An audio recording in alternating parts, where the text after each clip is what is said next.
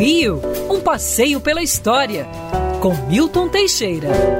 Amigo ouvinte, no dia 5 de maio de 1928, o presidente Washington Luiz deixava o Palácio do Catete para uma inauguração fabulosa. Era entregue ao tráfego a estrada Rio-São Paulo, que depois seria rebatizada de Rodovia Presidente Dutra. Notável feito para a época, simbolizou o esforço e a realização máxima do presidente da República que dizia: governar é abrir estradas.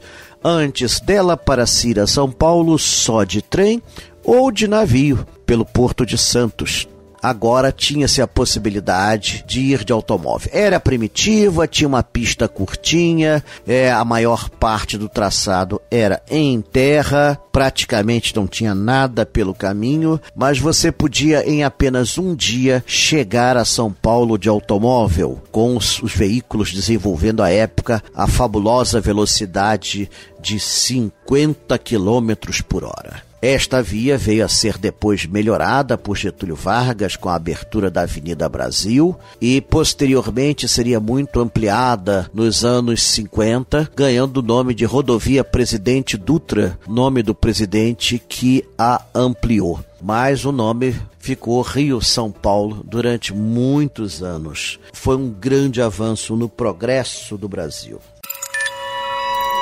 Quer ouvir essa coluna novamente? É só procurar nas plataformas de streaming de áudio. Conheça mais dos podcasts da Band News FM Rio.